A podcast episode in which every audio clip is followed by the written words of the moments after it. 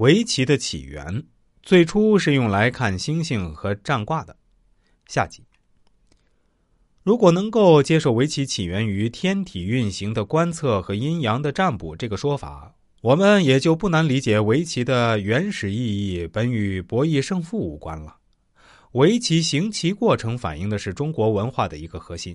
按照阴阳占卦的思想，我们可以把围棋的原始意义及其原始行棋过程概括为以下四句十六字：“其始有道，阴阳互长，生死于气，气尽其中。”其始有道，从广义上讲，道指的是物理世界的原则，既包括天体运行的规律，也包括阴阳演变的法则。围棋的原始行棋过程是符合这些原则的。从狭义上讲，道即是广义物理原则在围棋上的具体体现，即围棋棋盘。行棋初始，棋盘为空。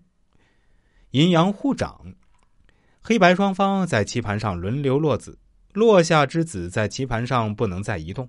黑子和白子分别代表了世界上的阴阳。黑白双方轮流落子并改变棋盘状态的过程，就代表了阴阳之间互长和互克的发展过程。在阴阳互长和互克的过程中，黑白双方在棋盘上轮流落子是其先决条件。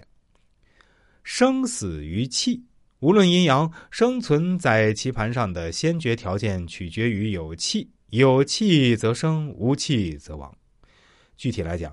落在棋盘上的子儿，如果使对方的子儿没气，则提取对方没气之子；否则，如果使己方的子儿没气，则提取己方没气之子，即自杀。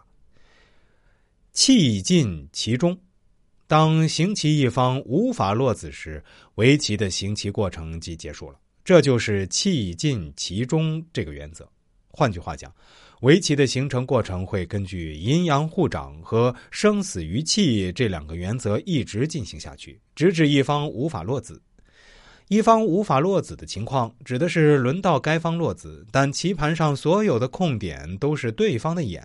因此，围棋的原始行棋过程不是阴完全战胜阳的过程，就是阳完全战胜阴的过程。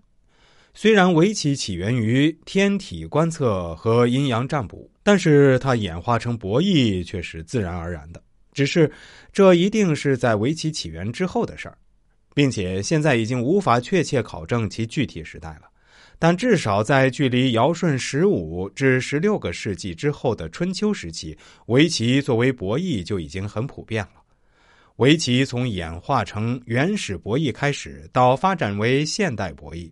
经历了至少两千五百年的发展历史，虽然在其发展过程中各个时期都出现了众多优秀的围棋博弈高手，但围棋发展在根本上取决于围棋博弈规则的演变。